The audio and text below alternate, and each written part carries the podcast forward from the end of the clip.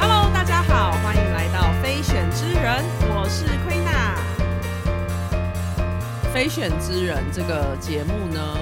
其实是想要就是谈一谈选择这件事情。就是在人生当中，我们都有非常多的选择，然后我们也常常会是选项之一。那既然叫非选之人，想必就是大家也可以猜得出来。就我常常是那个没有被选中的人，哦哦，我身为一个常常没有被选到的人，就是我的心路历程是怎么样？然后我相信，就是应该蛮多人会跟我有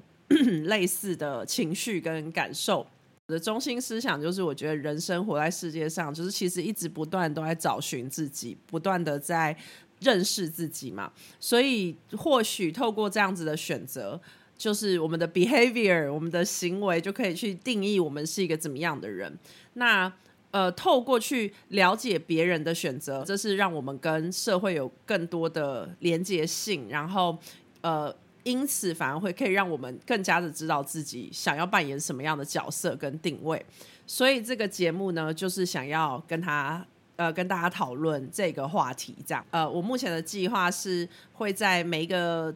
每一集节目当中呢，除了聊聊自己之外呢，我也希望有机会可以聊一聊我周遭看到的观点，就是那些周遭的意思，就是指比如说社群媒体上啊，针对一些事情，然后就是看到一个我觉得，哎，好像